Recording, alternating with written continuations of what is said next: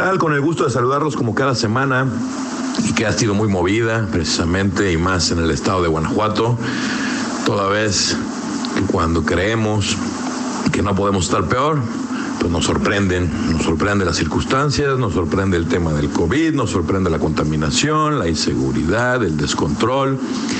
Y pues vimos que a finales de la semana pasada un problema serio donde se criminalizó una protesta, pero no era una protesta como de las que estamos acostumbrados, que quieren que les paguen más, más prestaciones, que conservar algún coto de poder, algún beneficio. Esta era una protesta de las más legítimas, y esta no es legítima, no puedo saber qué es, familiares de personas desaparecidas que viven todos los días con el Jesús en la boca, de no saber dónde están sus familiares, donde le piden y le ruegan ayuda a la autoridad para que los localicen y sin embargo, al no haber respuesta, se manifestaron en la ciudad de Guanajuato capital. Inicialmente querían hablar con el gobernador para explicarles cuál es su sentir.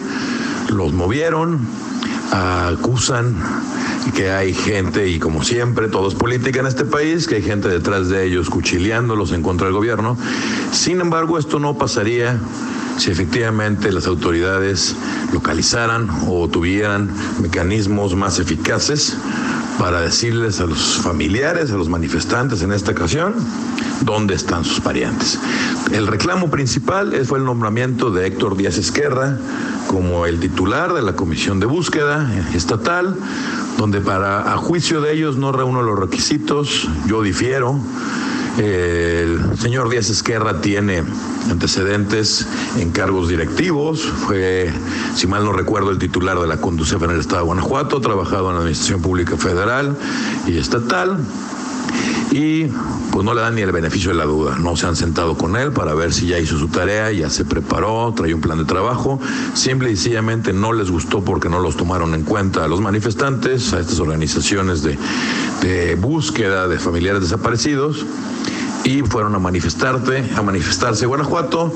El problema no es ese, el problema es que la autoridad estatal decidió pues por las malas, con las fuerzas del Estado, inhibir la protesta, donde salió fracturada una señora y fueron aprendidos varios manifestantes, entre ellos, hágame el favor, el visor de la Comisión Nacional de Derechos Humanos, que también lo arrestaron por andar de rijoso.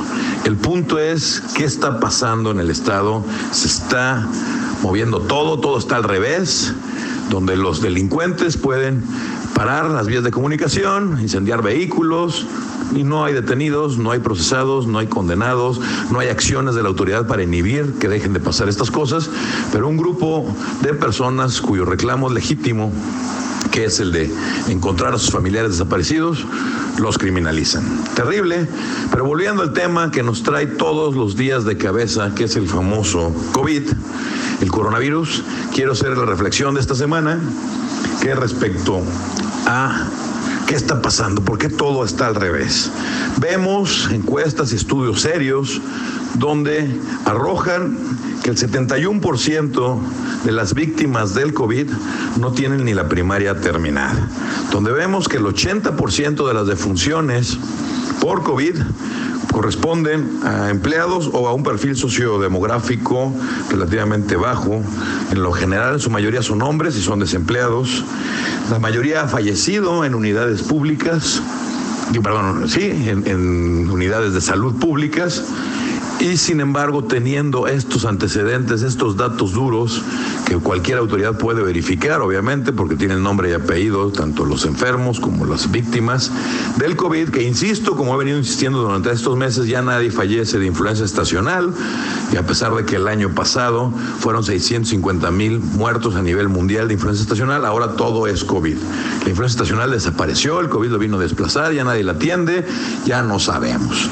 Lo que sí sabemos es cuál es el perfil de la mayoría de las víctimas de esta enfermedad coronavirus de COVID-19 y no vemos a las autoridades atendiendo precisamente ni los polígonos donde se concentran este, este perfil de víctima del COVID ni las negociaciones, ni los lugares donde se frecuentan o donde asisten las personas con este perfil. Sin embargo, sí los vemos muy activos, suspendiendo y cancelando negocios cuyo personal y cuyo clientela no corresponden al perfil de la mayoría. Y vemos, por otro lado, como lo hemos dicho en este espacio, que el comercio informal está a todo lo que da, ahí nadie los molesta, en las calles y en los semáforos es una locura, está lleno ya de gente pidiendo sin ninguna medida, ni cubrebocas, ni guantes, ni nada, y, decimos, bueno, ¿qué, ¿qué está pasando?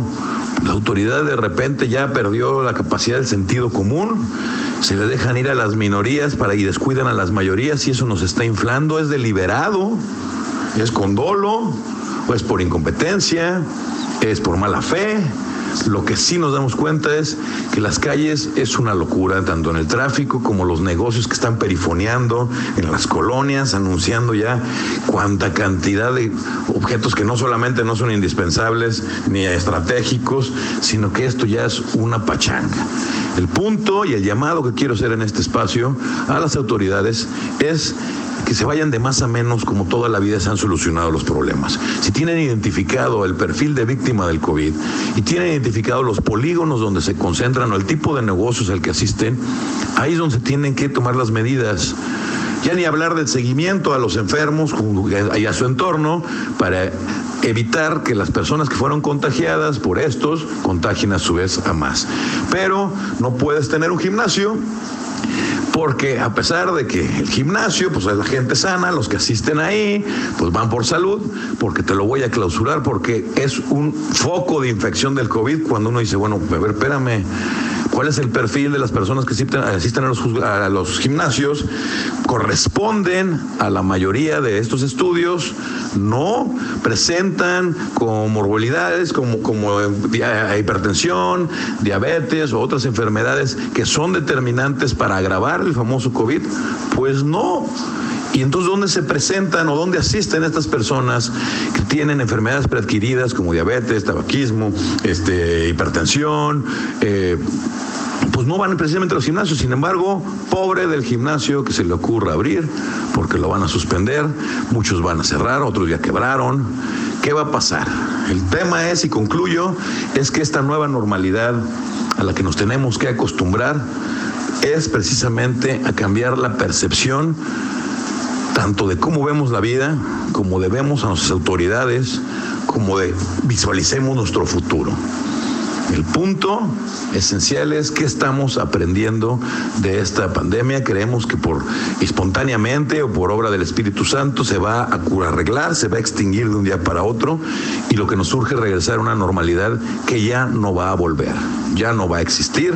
Tenemos que adaptarnos y la primera recomendación para adaptarnos a esto es utilizar el sentido común, no hacer actos que perjudiquen a las mayorías y que beneficien a las minorías, no meter programas de gobierno, actos de molestia de la autoridad, donde están fastidiando a los núcleos o a los círculos donde no hay riesgo.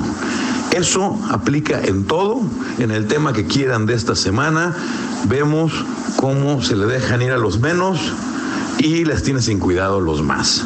Así están las cosas. En la cuenta de Twitter, arroba y Plasencia con I latina y con SC, con todo gusto estaremos interactuando. Que tengan buena semana.